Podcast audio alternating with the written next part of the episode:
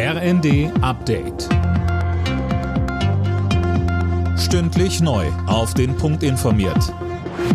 Ich bin Daniel Stuckenberg. Guten Tag. Bundeskanzler Scholz und Wirtschaftsminister Habeck sind in Sachen Energiekrise in Kanada unterwegs. Unter anderem soll Kanada in Zukunft grünen Wasserstoff nach Deutschland liefern. Für den kommenden Winter wird das aber noch nichts, da bleibt Energiesparen das Gebot der Stunde. In dem Zusammenhang wird weiter über Entlastungen gesprochen. Die Opposition fordert zielgenaue Instrumente, auch für Rentner und Studenten.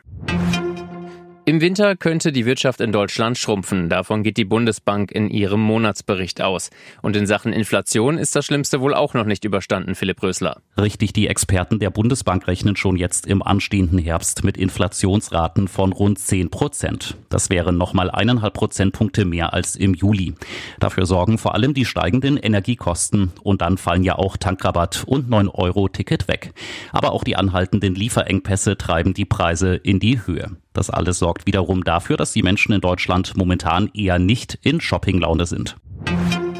Der Chef des Weltärztebundes Montgomery fordert die vierte Corona-Impfung für alle. Er sagte dem Redaktionsnetzwerk Deutschland, die Ständige Impfkommission sollte den zweiten Booster auch für jüngere Impfwillige empfehlen. Mehr von Tim Britztrup. Die STIKO hatte den zweiten Booster zuletzt für alle ab 60 empfohlen, außerdem für Menschen mit Vorerkrankungen. Montgomery ist dafür, dass alle sich die Auffrischungsimpfung holen können sollen, zumindest dann, wenn ihr letzter Peaks bzw. ihre letzte Corona-Infektion mindestens ein halbes Jahr zurückliegt.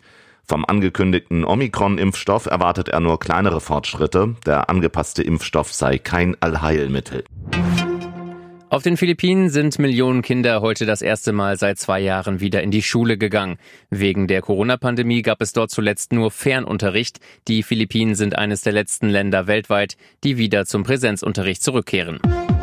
Alle Nachrichten auf rnd.de